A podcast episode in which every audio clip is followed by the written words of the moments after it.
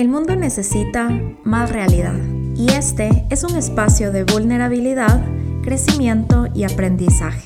Bienvenida a Imperfecta Podcast con tu host Rafaela Mora. Bebecitos, hello, bienvenidos a un nuevo episodio de Imperfecta Podcast. Literalmente estaba grabando este episodio y de la nada en el departamento de abajo empezaron a cortar el césped y dije, voy a seguir grabando este episodio porque literalmente ahorita se siente como el momento perfecto de hacerlo. Y no quiero dejarlo pasar porque hay un ruido que se sale totalmente de mi control. Así que aquí vamos. Espero que el micrófono no detecte tanto este audio.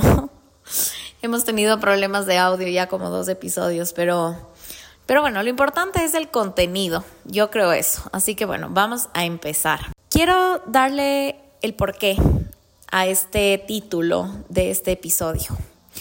El año pasado yo grabé el final de la temporada número uno, que literalmente fue en noviembre también, con el Bernie. Este episodio se llamaba Conversación con mi corazón, parte 1, o solo Conversación con mi corazón.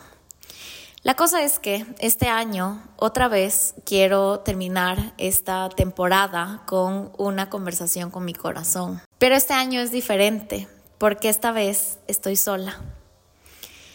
No sabía cómo contar, no sabía cómo decir esto de una manera en la que no, ni siquiera sé qué, era lo que quería hacer. Pero la cosa con esto es que este año me separé este año decidí terminar una relación de ocho años en honor al amor y probablemente ahorita no profundice de el porqué de, del tomar mi decisión ni profundice mucho en detalles. Pero únicamente quería que este episodio literalmente sea una conversación con mi corazón, literalmente sentarme a a decir todo lo que estoy sintiendo y procesar todo como de una manera súper espontánea porque no, no quise como escribir un script o escribir bullet points de qué es todo lo que quiero decir. La verdad es que lo que quería era sentarme en este espacio en el que estoy ahorita y solo procesar todo y entender qué es lo que estoy sintiendo. Para que tengas una idea de dónde estoy, sigo en el departamento en el que he vivido todo este tiempo, pero esta vez está casi vacío. Es impresionante cómo lo físico es una representación de todo lo que está pasando en nuestra vida o en el interior. Yo creo que esta ausencia de muebles y este eco que tengo en mi casa literalmente es la demostración tangible de que mi relación se terminó. Y es tan raro, pero al mismo tiempo me emociona. Y sé que suena raro, pero estoy emocionada porque siento que todo este tiempo ha sido una época tan introspectiva, ha sido una época de tanto aprendizaje yo siempre he tenido esta teoría de que el dolor te hace aprender de una manera acelerada y literalmente estos últimos tres, cuatro meses que han pasado han sido, literalmente han sido como la manera más rápida en la que yo he podido crecer en mil y un aspectos. Me he cuestionado tantas cosas últimamente, desde qué quiero ahorita, o qué creo del amor, o qué busco en la nueva pareja en la que yo tenga eventualmente, em, qué necesito tener ahorita, qué, cuáles son mis sueños en este instante, quién soy, porque siento que de cierta manera, y esto ya lo hablé en el episodio de Breakups, siento que cuando tú separas una relación, el nosotros se termina. Y de la nada estoy yo sola aquí sentada en este espacio semi vacío, cuestionándome cómo es la Rafa de finales del 2023 la Rafa que puede decir que está soltera, la Rafa que decidió incomodarse de una manera tan heavy este año en honor a mi felicidad, en honor a, al escucharme, al escuchar mi intuición y entender que la relación en la que estaba no era una relación que me estaba permitiendo crecer. La relación la terminé de la manera más pacífica posible siento que el primer punto que quiero topar es que siempre que tú hablas de terminar una relación, o por lo menos de la palabra divorcio, siento que siempre hay esta connotación súper pesada y súper dura.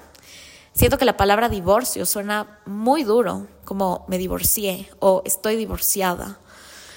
Tiene como este mm, bagaje súper pesado, pero creo que algo lindo y, que yo me permití transformar es que todas las palabras pueden tener la connotación que uno se lo quiera dar. Si yo te digo la palabra Navidad, puede que para ti la Navidad sea tan especial, o puede que la Navidad sea un momento de ansiedad, o puede que la Navidad represente agradecimiento, gratitud. Cada uno seguramente tiene un concepto totalmente diferente de lo que es la Navidad. Si hablamos en el sentido general de la palabra, la Navidad representa para, o sea, así hablando como súper ampliamente, como familia, felicidad, compartir, etcétera. Lo mismo que el divorcio. El divorcio engloba tantas emociones negativas, pero aún así yo logré resignificar esta, esta palabra en algo que para mí representa libertad, que para mí representa amor propio, que para mí representa valentía, que para mí representa únicamente el fin de una etapa de mi vida y que no necesariamente se siente pesada, ¿saben? No no me pesa cuando digo la palabra divorcio. De hecho, se siente bastante ligero porque así fue todo. Mi divorcio fue muy ligero, fue muy tranquilo. Y siento que cada uno tiene la posibilidad de escoger cómo quieres llevar tu vida. Yo siempre me he considerado una persona súper ligera y de hecho me encanta traer el valor de la ligereza y la diversión a todo lo que hago. E incluso el proceso de mi divorcio decidí que quería que sea ligero y de cierta manera divertido. No digo que, que fue una feria, porque no lo fue, pero se sintió, siento que cada día pude hacer algo que me divierta, que simplemente haga que el proceso se sienta bien. Creo que algo que también siento en este momento es que uno siempre piensa que hay etapas de la vida fáciles y difíciles, felices y tristes, los blancos y los negros, ya saben. Esta etapa de mi vida he decidido verla a través de tantos grises y tantos matices de grises que solo han llegado a mí. Literalmente el día que el Bernie se llevó todas las cosas de, él, de este departamento, yo dije, hoy va a ser un día duro. Pero ese mismo día pasaron cosas tan lindas que cuando se terminó el día dije, qué locura, como una misma etapa de tu vida que sí está bien dura y sí está bien retadora, al mismo tiempo puede traer tanta felicidad al mismo tiempo puede traer tantos momentos lindos, divertidos, tantas experiencias nuevas y, eso es algo que no he parado de pensar. O sea, literalmente yo empecé ese día diciendo, hoy va a ser un día duro y al final del día me llegó un correo de una marca, por ejemplo, con la que he soñado tanto con trabajar y después de que ese día lloré, llegué a mi casa, como que escuché el eco, que creo que fue algo que me impactó un montón. Me despedí de todo. Ese mismo día llegó mi mamá, por ejemplo, con una alfombra y un mueble nuevo para mi casa. Y fue como que, qué especial. Ese mismo día recibí un correo súper importante y literalmente grité de la emoción. O sea, de eso que recibes una noticia que te pone tan feliz que gritas. Me fui a cenar y solo terminó el día y fue como que qué especial estuvo este día. Y siento que eso se resume toda esta época, ¿saben? Como siento que siempre que pensamos en el vivir un luto o atravesar una pérdida, pensamos que va a ser un momento netamente de tristeza. Y literalmente no ha sido así. No ha sido así. He tenido un, montón de momentos increíbles de hecho, he vivido cosas que nunca las hubiera vivido de no ser posible, o sea, nunca hubieran sido posibles si no hubiera sido por tomar la decisión de terminar esta relación. He estado aprendiendo tanto, he viajado, en Bogotá literalmente me permití como solo vivir y solo apreciar el hecho de que estoy en esta ciudad en la que siempre que había ido a Bogotá, había ido con una pareja, ya sea mi exnovio o mi ex esposo, pero esta vez fui sola, fui con una de mis mejores amigas y se me hizo tan loco esto y este pensamiento que literalmente no he parado de pensar en esto todo este año, pero es esta idea de que los mismos lugares te van a ver recorriéndolos muchas veces y cada vez que tú los recorras vas a hacer una versión de ti totalmente diferente. Y literalmente me tomaba un café con una amiga y me decía, ¿qué hubieras hecho si la última vez que estuviste aquí con el Bernie, alguien se te hubiera acercado y te hubieran dicho, la próxima vez que vengas vas a estar soltera?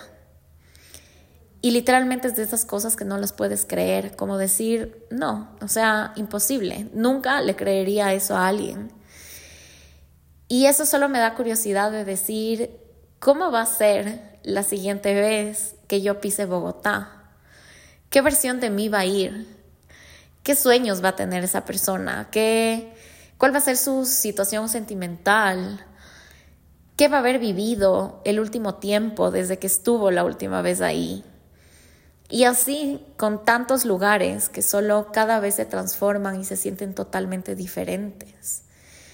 Yo siento que mi departamento de ahorita literalmente es eso, como yo no sé si ustedes sienten a veces, pero yo siento que a veces vuelvo a vivir situaciones y estas situaciones me hacen sentir como ya me he sentido alguna vez en la vida. Ayer llegué a mi casa, era domingo, y regresé de trabajar, estaba súper cansada y dije, me voy a calentar la cena, voy a lavar los platos y me voy a acostar. Y mientras hacía todo esto, dentro mío, yo, yo no sé si es en mi corazón o en qué parte, pero siento que es como en mi pecho, yo sentía esta misma sensación que yo ya he sentido cuando yo vivía sola. Y dije, qué loco cómo vuelvo a sentirme de esta manera. Me pareció loquísimo, como que vuelvo a sentirme de esta manera y vuelvo a estar sola. Solo que me puse a pensar en esta idea de que yo realmente nunca he vivido 100% sola. Por más de que yo tenía este espacio en el que, claro, yo vivía sola, siempre he tenido una pareja al lado mío que de cierta manera me haga mucha compañía. Si bien esta etapa de mi vida sí ha sido como, sí he dateado, sí me he escrito con personas, ha sido como divertido esa parte de ahí. Estoy actualmente soltera y estoy viviendo la soledad que nunca había vivido. Estoy viviendo como, estoy sintiendo lo que realmente se siente vivir sola. Y yo creía que ya sabía, pero me di cuenta que no. Y me di cuenta que parte de las razones por las que no me atrevía a tomar esta decisión antes fue porque tenía mucho miedo a vivir esto. Y ahorita que ya estoy aquí, ahorita que ya pasé por lo más, más duro de todo, que literalmente fue tomar la decisión, firmar papeles, ver esta, como ver esta casa de una manera diferente. Ahorita que ya pasó literalmente toda esa tormenta, que era lo que a más, o sea, a lo que más le tenía miedo, puedo regresar a ver atrás y decir, no estuvo tan mal. No estuvo tan mal, la verdad. Estoy en un punto de mi vida en el que siento tanta paz, en el que siento tanta felicidad de este nuevo capítulo de mi vida. Y solo puedo agradecer porque estos últimos meses literalmente he recibido tanto cariño, tanto amor. Me he dado cuenta que es tan valioso el tener a personas alrededor tuyo que puedan sostenerte cuando tú no puedas. Y solo siento demasiada gratitud. Literalmente mis papás han sido héroes, o sea, han estado para mí literalmente para verme llorar, para escucharme, para darme consejos, para ayudarme de mil y un maneras que he necesitado y estoy tan agradecida. Estoy tan agradecida porque al mismo tiempo digo, qué gratitud que mi familia es tan open-minded que nunca, nunca, nunca me sentí rechazada por tomar la decisión que tomé. De hecho, siento que gracias a eso yo misma pude haber tomado esta decisión. Siento que muchas personas crecen en familias en las que los valores y la religión y como el, el divorcio se siente como algo tan, como un pecado, como algo malo. Y en mi familia nunca fue así. Si tú piensas eso, lo respeto 100%, pero en este caso me di cuenta que agradezco tanto que mi familia siempre ha sido tan abierta con tantos temas, tan liberal en tantos sentidos, que para mí fue fácil el, bueno, no fue fácil, pero hasta cierto punto, ya cuando decidí tomar la decisión, se me hizo fácil tomar la decisión porque no tuve miedo al que dirán, no me importa lo que piensa la gente de que terminé mi relación. No siento que le debo una explicación absolutamente a nadie que no me importe sobre por qué decidí terminar mi relación. No siento vergüenza. No siento que soy una mujer que tenga ahora como un bagaje. Siento que parte del miedo de divorciarse es como decir la próxima persona con la que esté va a saber que estoy divorciada y tal vez no va a querer hacer su vida conmigo. No, no siento eso. Siento que puedo reconocer mi valor y que de hecho esto me hace aún más interesante, aún más fuerte, porque sé que soy una mujer que si en algún momento de mi vida hay algo con lo que ya no me siento cómoda, sé que lo voy a poder cambiar y eso me convierte en una mujer tan valiente y tan valiosa. Al mismo tiempo han estado mis amigas tan detallistas, tan lindas, literalmente desde las que viven en Ecuador hasta las que viven en otras ciudades del Ecuador, en otras provincias, a las que viven en México. Una de ellas ahora vive en Houston. Todas ellas han estado tan presentes en mi vida y todas se han manifestado de maneras tan diferentes, pero aún así he recibido el cariño, que es lo importante. He recibido su amor. Me he sentido sostenida por ellas. Y todas me lo han expresado de maneras diferentes. Me he dado cuenta que literalmente el love language de cada una de ellas ha sido tan diferente. Tengo amigas que me han escrito un viernes por la tarde a decir, ¿qué haces hoy? Hagamos algo. Tengo amigas que me han dicho, voy ahorita a tu casa para ver una película tengo amigas que me han invitado a comer, tengo amigas que me han mandado regalos, todas tan diferentes. Tengo amigas que me han prestado cosas. Tengo una amiga que me prestó, bueno, dos amigas me prestaron su refri y ahorita tengo la refri de mis amigas. Literalmente he visto la manifestación de los lenguajes del amor de maneras tan, tan, tan diferentes. Y me siento tan feliz y tan agradecida porque de verdad de no ser por esta situación actual, probablemente nunca hubiera aprendido eso. Lo estoy aprendiendo ahorita, literalmente es algo que acabo de pensar, como que no estaba tan consciente del hecho de que cada una de las personas que me han rodeado me ha expresado su amor a través de su lenguaje del amor y todo eso ha sido pura contribución en mi vida. Necesitaba una refri, tuve una refri. Necesitaba llorar un día con una amiga, lo logré tenía ganas de, algo dulce, me mandaron galletas, como que solo ha sido hermoso, ha sido realmente lindo. Creo que otro pensamiento con el que me quedo, y esto sí es algo que me tomó mucho tiempo entender y procesar, es que hay situaciones que la vida te da que tú no puedes escoger, que literalmente solo llegan a ti. Como por ejemplo, el día de mañana perdiste a alguien que amas porque tuvo una enfermedad o algo así. O el día de mañana tu mejor amigo se va a vivir a otro país. Estas situaciones que te da la vida son muy dolorosas y nosotros no lo escogemos. Creo que la vida te trae esto y tú en ese momento lo recibes porque te toca y de la nada te das cuenta de toda la fuerza y la resiliencia que tienes y de todo lo que puedes soportar. A mí me costó mucho tomar esta decisión porque esta situación es de esas situaciones que, contrario a lo que acabo de decir, es de esos dolores que tú escoges. es de esos dolores que tú mismo te causas. Y cuando alguien te dice, incomódate, haz que esto duela o deja que duela lo que tenga que doler, es muy difícil decir, ok, lo voy a hacer. Porque tienes que sacar valentía de no sé dónde. Porque tienes que pensar mil y un cosas antes de estar 100% seguro de que es algo que tú quieres vivir. Porque obviamente no va a ser fácil. Va a ser una situación incómoda que tú la vas a escoger pero porque quieres algo más, porque de la nada hay una voz en ti que dice, si tomas esta decisión, va a haber algo mucho mejor al otro lado. Y literalmente hace poco escuché, no, no escuché, leí un post, así típico post de Instagram, que decía algo así como que hay situaciones en la vida que se sienten como correr en arena hirviendo, sabiendo que estás corriendo al mar.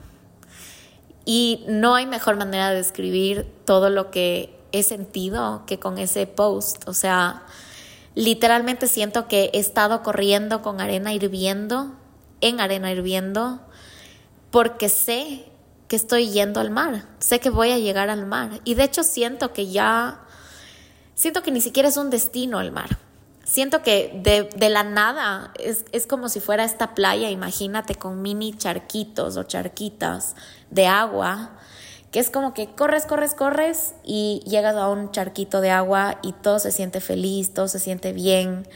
Y luego tienes que seguir corriendo y otra vez lo mismo, hasta que sí, eventualmente llegues al mar.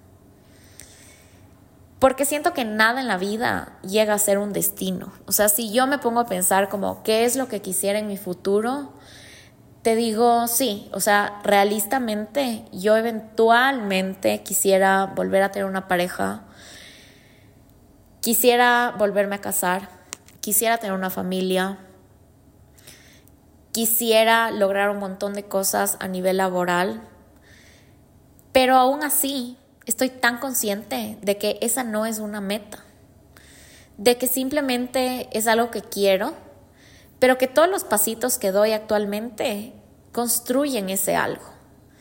Y que no sé cuándo llegue eso. Realmente no, no sé el momento en el que yo esté sentada en una mesa con mi familia, con mis hijos y diga, wow, o sea, esto ya existe. No sé cuándo pase eso. Pero si hay algo que sé, es que tengo muy claro hacia dónde quiero ir. Y eso me permite tomar decisiones todo el tiempo. Desde cuestionarme cuál es la idea del amor que tengo ahora. Me di cuenta que el amor para mí representaba algo tan utópico cuando era más chiquita. Me han hecho incluso la pregunta tantas veces de por qué decidí casarme no en el plan de por qué te casaste, no, sino como por qué quisiste casarte, o sea, una curiosidad auténtica de entender de dónde vino el que yo haya decidido eso. Y yo creo que esa idea estaba muy sujeta a uno, una idea súper utópica de lo que el amor representa, que el amor es como lo más hermoso que hay, como qué lindo compartir tu vida con alguien, y que todo se va a sentir como feliz y sí, como todo el mundo te dice, las relaciones se trabajan, las relaciones se tienen que luchar, las relaciones son una decisión diaria, sí, estaba muy consciente de eso. Pero hasta que yo no lo viví 100%, siento que nunca entendí lo que el amor es.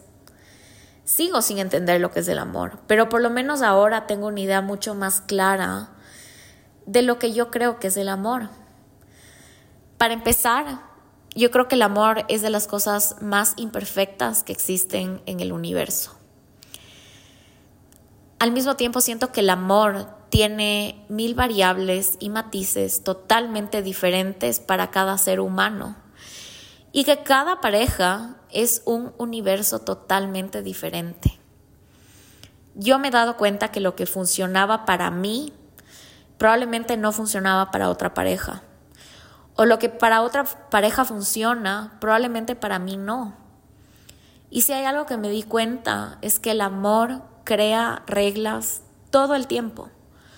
Todo el tiempo estás creando acuerdos con respecto al amor. Y el amor todo el tiempo se transforma al mismo tiempo, como que nunca va a ser estática la idea del amor, porque nosotros no somos estáticos, porque el día de mañana te levantas y quieres algo totalmente diferente a lo que tenías o creías que querías, y ahí es cuando todo se pone patas arriba. Siento que el amor, y eso sí es algo que estoy súper convencida, el amor sí es una decisión de todos los días. Y no estoy romantizando esta idea porque todo el mundo la dice, pero literalmente siento que todo lo que tú haces todos los días puede construir o destruir una relación. Con el simple hecho de que tú te levantes y le des un beso de buenos días a alguien, ya construiste algo. Con el simple hecho de que tú te despidas de alguien y ni siquiera te des un beso antes de dormir, ya destruye algo. Y literalmente son estas pequeñas jugadas, como si estuvieras jugando ajedrez. Estas pequeñas movidas que te pueden llegar o a un jaque mate o a ganar algo. Estoy sorprendida por esta analogía que acabo de hacer. Pero de verdad, o sea, sí es una decisión diaria el que tú digas, todas las semanas hagamos algo cool, algo divertido, algo que nunca habíamos hecho. Yo creo que el peor enemigo del amor es la rutina y esto es algo que ahora estoy tan clara y que es tan importante no dejarse caer en una rutina. Si bien son buenas las rutinas en el sentido de que tú y yo sabemos cómo funciona nuestro día a día, también siento que está bueno romper eso para darle como más emoción a la vida. Porque en general siento que esos momentos que le inyectan felicidad, adrenalina, placer, gozo, lo que tú quieras, es lo que va a nutrir el amor. Y creo que ahora estoy más clara de lo que yo estuve cuando decidí casarme, de qué es lo que yo busco en una pareja, qué es lo que yo creo del matrimonio, que si me preguntan cuando yo decidí casarme, no tenía idea lo que era el matrimonio. Y, no espero que la Rafa de esa época haya sabido, porque no sé cómo se siente hasta que no lo vivo. Es como que yo crea ahorita que sea algo de maternidad. No, no tengo idea de la maternidad, porque no lo he vivido. Pero ahora que ya viví y ya entiendo lo que es estar casada, creo que puedo entender tantas más cosas y tengo tanta más información de lo que antes tenía. Y esta información es tan valiosa porque me puede llevar a ver la vida y ver el amor y tomar decisiones de una manera mucho más alineada con la persona que soy ahora.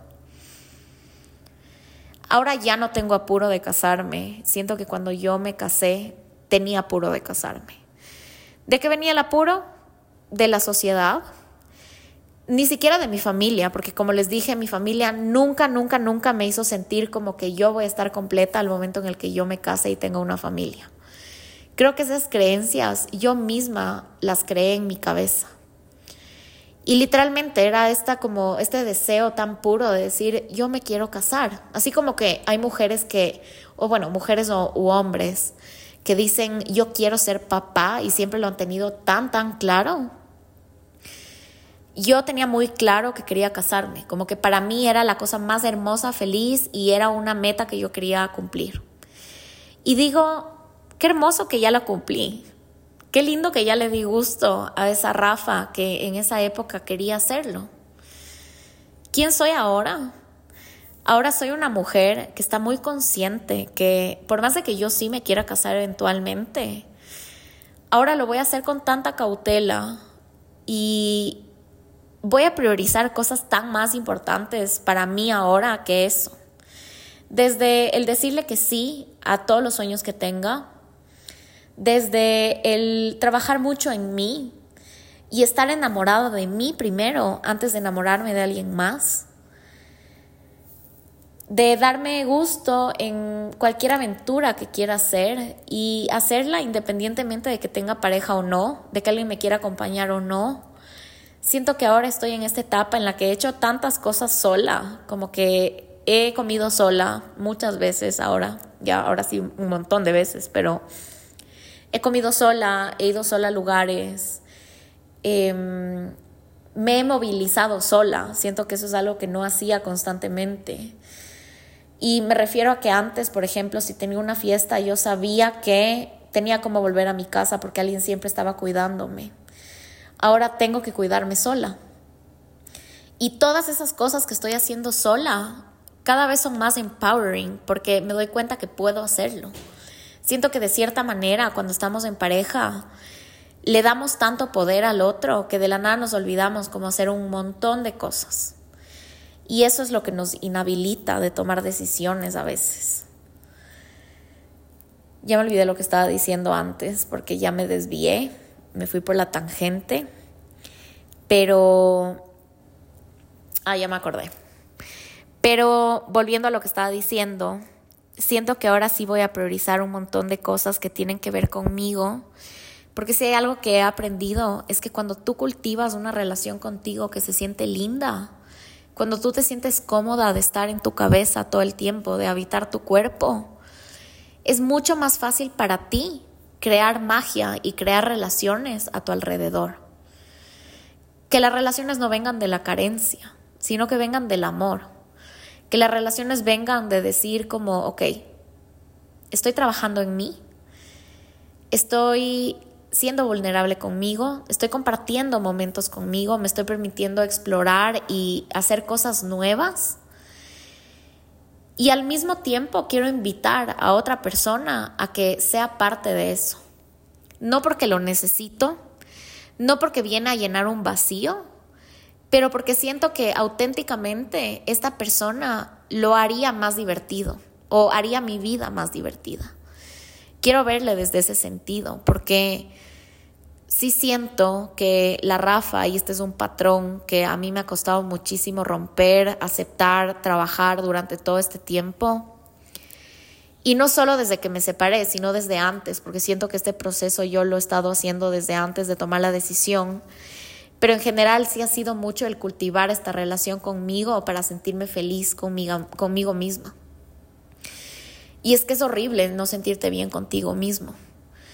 Cuando les podría decir, o sea, el primer mes que yo tomé esta decisión, para mí fue tan duro y lo hice acompañada de mi psicóloga y me acuerdo un día que ella me preguntó como, ¿cómo te estás sintiendo?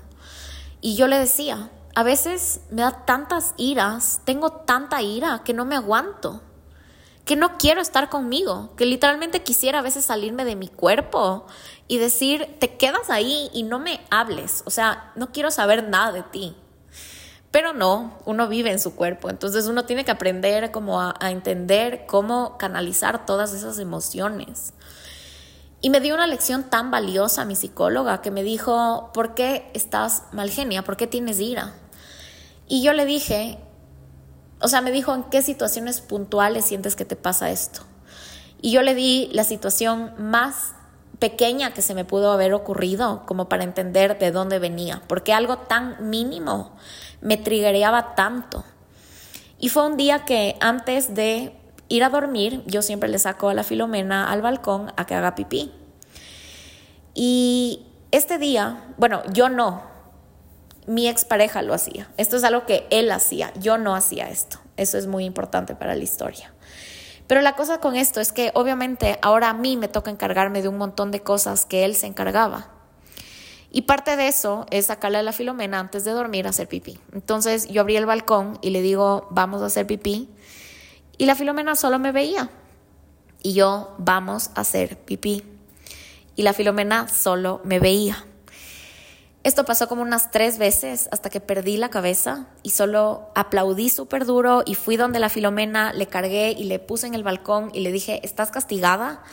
Y cerré la puerta y me fui a llorar a mi cuarto. O sea, literalmente la situación más tonta del mundo me hizo sentir tan como, tan mal genia, tan impotente.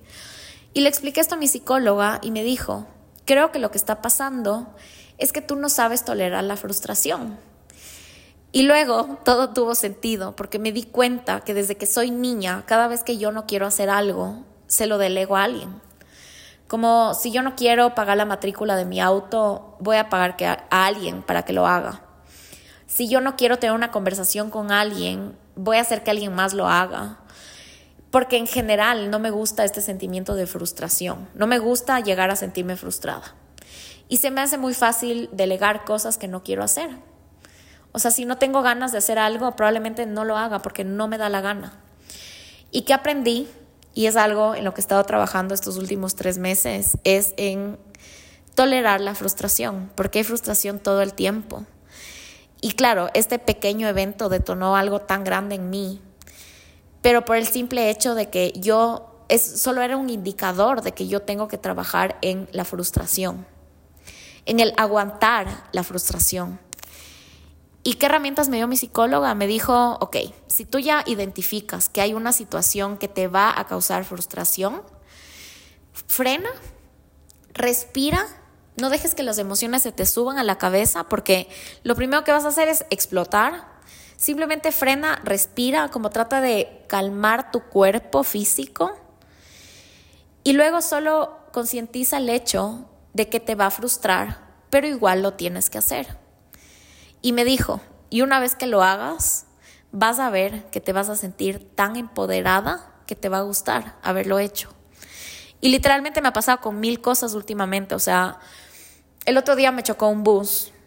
Todo bien, no sé que suena como catastrófico, pero no fue catastrófico. Pero me chocó un bus y me tocó hacer el trámite del seguro para que puedan cubrir ese valor y poder arreglar mi auto. Y me tocó ir a un lugar a hacer una denuncia, un lugar al que nunca voy, mega incómodo, como que cosas que no quiero hacer, cosas que me causan frustración. Pero una vez que lo hice, me sentí tan agradecida conmigo misma porque dije, ¿ves que puedes? O sea, literalmente era cuestión de hacerlo. ¿No es divertido o no? No es divertido. ¿Te frustra? Sí, me frustró porque al mismo tiempo como que igual el tema de los trámites y papeleos siempre me va a frustrar. Pero traté de hacerlo de una manera como más divertida, entre comillas. Antes de ir me compré un café fui con música, como que concienticé mucho el hecho de que este café me lo compré de premio porque sé que estoy haciendo algo incómodo. Y una vez que terminé de hacer esto, dije, estoy tan orgullosa de ti, Rafa, porque literalmente hiciste algo que no querías hacer, pero lo hiciste a pesar de la incomodidad. Y eso se traduce a todo lo que he estado haciendo últimamente. He tenido que vivir un montón de situaciones incómodas pero cada vez estoy más convencida que la incomodidad es lo que te lleva a crecer. Que cuando estamos muy cómodos en algo, quiere decir que no está pasando nada emocionante en nuestra vida y que probablemente ni siquiera nos estamos escuchando, ni siquiera estamos entendiendo qué es lo que queremos lograr, qué es lo que queremos tener. Simplemente estamos como en este piloto automático de decir, estoy cómoda. Yo estaba cómoda en mi matrimonio, lo tenía todo literalmente. Y aún así decidí incomodar mi vida porque creo que después va a haber algo que me haga mucho más feliz. Y estoy fucking orgullosa de mí. Estoy tan orgullosa de mí. He vivido tantas cosas estos últimos meses que simplemente tengo demasiado material de ahora en adelante para lo que se viene del podcast y agradezco que estas situaciones de vida igual me ayuden a mí para crear más contenido, para llegar a oídos del que tenga que escuchar esto, que si estás pasando por una etapa parecida o si estás pensando en tomar una decisión así, que sepas que no va a pasar nada malo, que literalmente todo pasa, todo pasa. Siento que es más incómodo quedarte en un lugar en el que no estás feliz al 100% que incomodar tu vida y desbaratar todo por unos meses para llegar a algo que te haga más feliz. No necesitas una pareja para estar completa, eso es algo que me lo sigo repitiendo, como actualmente me siento tan completa. Estoy tan orgullosa de mí, o sea, es que no tengo nada más que decir, ni tengo cómo más terminar este episodio. Quiero agradecerte porque estás acá, sé que te dejo con un final de temporada como, como si fuera una serie, literalmente. O sea, última temporada, el último capítulo y te quedas con esto de que, oh my god, ¿qué acaba de pasar? Sé que lo hice así, pero quiero cerrar este espacio por este año. Siento que ahora sí me voy a dedicar a... Voy a utilizar mis fuerzas para trabajar durísimo porque sé que estos meses para mí a nivel laboral son súper buenos y la verdad es que mi energía sí ha estado como bastante limitada, o sea, sí la, he tenido que, que reservar para cosas muy importantes. Siento que yo siempre he sido de esas personas que lo logran todo, que todo lo pueden. Y esta etapa de mi vida he sido súper condescendiente conmigo misma porque sé que, bueno, no sé si la palabra condescendiente está bien usada, pero en todo caso he tenido mucha autocompasión conmigo misma de decir, si hay algo que no quieres hacer, que ya no tienes la energía para hacerlo, reserva tu energía para lo importante. Y, me ha ido bien. Siento que he podido manejar las cosas de una manera como con bastante gracia, por así decirlo. Sí he tenido mis altos y bajos, siento que esta etapa de mi vida ha venido con algo muy chistoso y ahorita sí se me está bajando este sentimiento, pero por lo menos los primeros dos meses no les puedo explicar las emociones que yo vivía. O sea, yo no vivía solo felicidad, vivía éxtasis. O sea, cuando yo estaba feliz por algo, estaba demasiado feliz. Pero cuando estaba triste por algo, estaba demasiado triste. Por fin siento que estoy equilibrando y estabilizando lo que siento, como que ya no tengo estos picos de felicidad y estos bajones horribles. Justo hablaba con mi psicólogo y le contaba de esto. Y lo que él me decía, no, yo le decía, por favor, dime cómo puedo canalizar esto. Y él me decía, como que es como que tus emociones son un péndulo ahorita, ¿ya? Entonces tú agitas el péndulo con tanta fuerza que se va a un lado y luego regresa con la misma fuerza al otro extremo. Y literalmente esas son tus emociones ahorita. Lo que tú tienes que hacer es mantener tu péndulo en una franja como que más pasiva, que no se vaya de un lado y rebote al otro. Y claro, yo le dije, ¿cómo logro eso? Y me dijo, vive experiencias que no te causen tanta euforia, que el bajón sea tan depresivo, ¿me explico? Como que no te vayas a un rave de tres días y te emborraches y solo grites, porque sabes que el bajón de eso va a ser horrible. Si quieres salir, sí, diviértete, pero tampoco como vivas esta cosa como loca, solo por llegar a ese otro lado que va a ser igual de doloroso que el éxtasis que sentiste del otro lado. Entonces siento que eso es algo que he concientizado mucho y esta época de mi vida como que sí he tenido mucho cuidado con las experiencias que tengo, porque más que nada he querido vivir bastante calma y bastante paz. He sido muy selectiva de la gente con la que he querido compartir mi tiempo.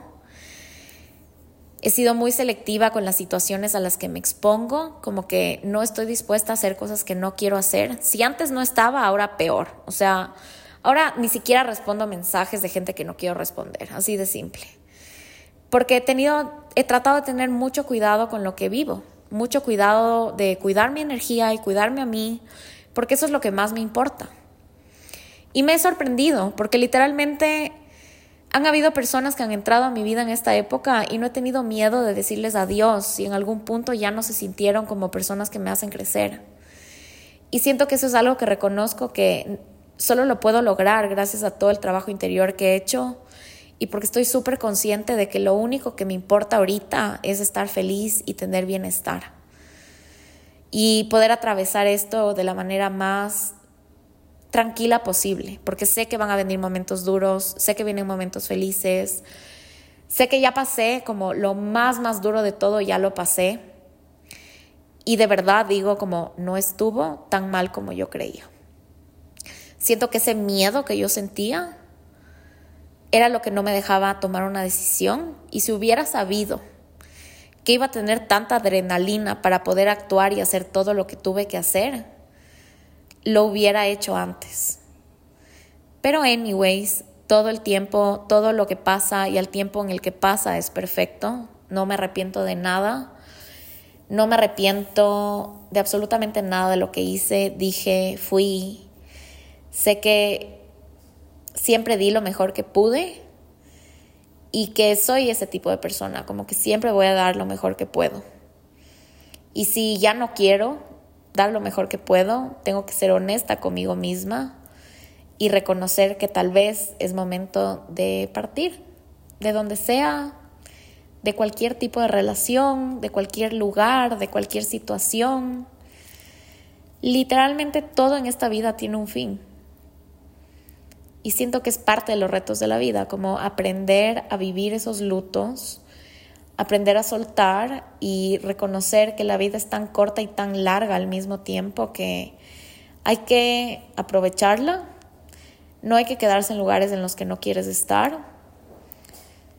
Y ya, siento que me podría extender y este episodio podría durar como una hora más, pero me voy a frenar, no voy a hablar más.